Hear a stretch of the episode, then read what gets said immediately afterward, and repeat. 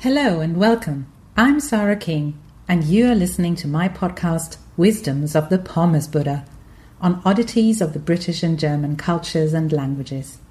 Great to have you here.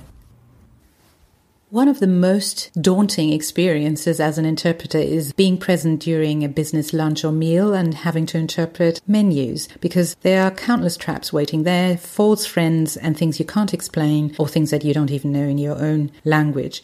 This episode is about avoiding foodie traps, so to speak, some humorous examples from menus that we found, and some funny stories about misconceptions in restaurants. Stay tuned.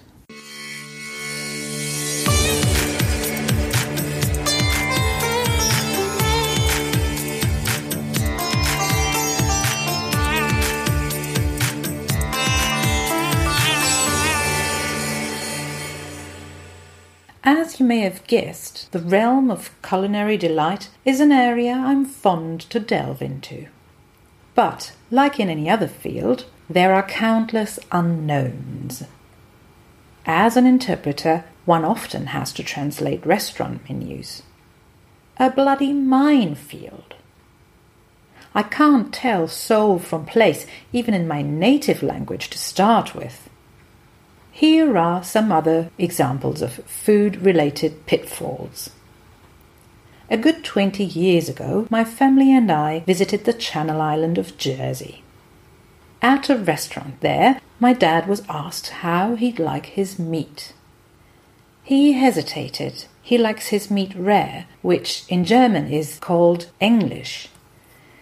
He was quick witted enough to know it can't be English in English, so he laughed apologetically and simply said, Bloody.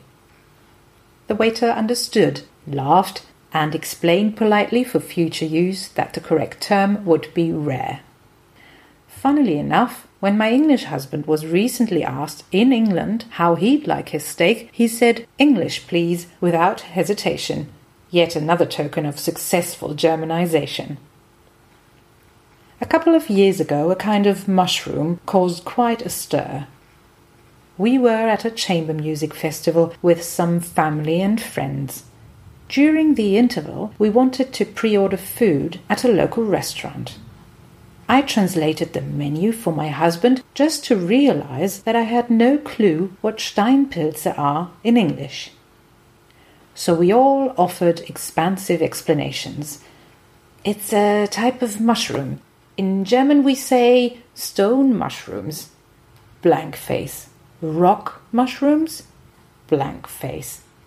Mm, they are big, long mushrooms with a white stem and a brown top, blank face. They are used a lot in Italian cuisine, blank face. In Italian, they're called porcini.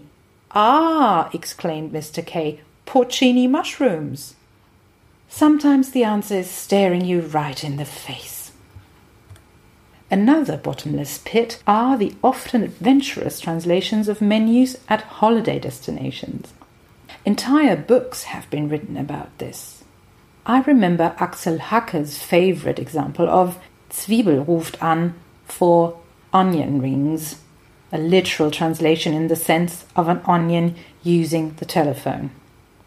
But even renowned hotels like the Kempinski in Berlin do not seem to attach too much importance to a proper version of their food offerings for English speaking guests. See the photo on the website www.pommesbuddha.com from a lunch during an interpreting job.